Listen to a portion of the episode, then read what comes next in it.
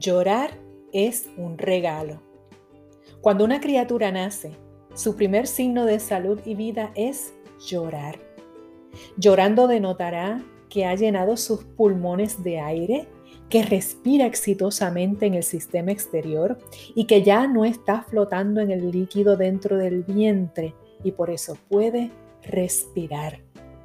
Lloramos por alegría y también por tristeza Lloramos por coraje o frustración. Lloramos por impotencia. Lloramos porque vemos a otro llorar y nos conmovemos. También lloramos si alguna sustancia en el ambiente nos irrita los ojos. Llorar es un regalo. Uno se siente que se ha limpiado de adentro hacia afuera. Llorar es una bendición física, emocional y espiritual. Dios también llora. Hay condiciones de salud que alteran o afectan el sistema lacrimal y hay personas que por diferentes condiciones están casi imposibilitados de llorar.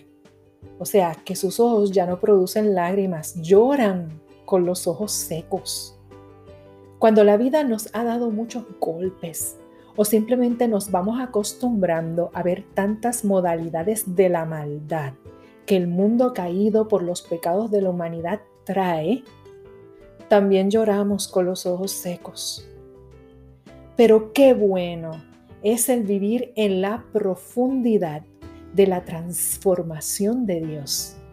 Solo una vida que se ha entregado en los brazos del Creador y Salvador del mundo logra ser feliz y recupera la esperanza cada día sintiéndose seguro independientemente de lo que vean sus ojos.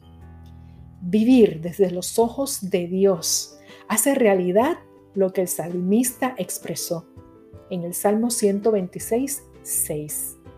Aunque lloren mientras llevan el saco de semilla, volverán cantando de alegría. Y Dios llora con nosotros pues mi respuesta es que definitivamente sí. Dios llora contigo y llora conmigo. La persona de Jesús gestionó al Espíritu Santo de Dios para que se quedara con nosotros. Quien recibe a Cristo recibe el Padre que le envió y también recibe el Espíritu Santo de Dios, quien le sostiene en todo momento. Si ustedes me aman, obedecerán mis mandamientos. Y yo le pediré al Padre que les mande otro defensor, el Espíritu de la verdad, para que esté siempre con ustedes. Los que son del mundo no lo pueden recibir porque no lo ven ni lo conocen, pero ustedes lo conocen, porque Él permanece con ustedes y estará en ustedes. No los voy a dejar huérfanos, volveré para estar con ustedes.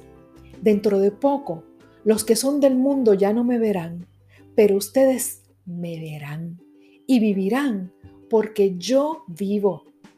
En aquel día, ustedes se darán cuenta de que yo estoy en mi Padre y ustedes están en mí y yo en ustedes. El que recibe mis mandamientos y los obedece, demuestra que de veras me ama. Y mi Padre amará al que me ama, y yo también amaré y me mostraré a él. Estas son las palabras de Jesús a sus discípulos en tiempos antes de ir al regresar al Padre. En el Evangelio de Juan, capítulo 14, versos 15 al 21. Y si queremos una mente equilibrada y un espíritu más tranquilo, no dejemos de invertir tiempo para profundizar en la verdad que habita en el corazón de Dios. No seamos víctimas de una cultura memística. Lloramos con los ojos secos, pero también sabemos que Dios llora con nosotros. Si quieres saber ¿A qué me refiero con una cultura memística?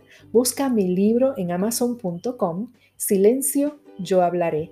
Pensamientos breves hacia una vida profunda. Estoy en unavidaprofunda.com y este podcast está allí y también en la aplicación de Spotify y plataforma de Anchor. Compártelo. Quiero que me acompañes.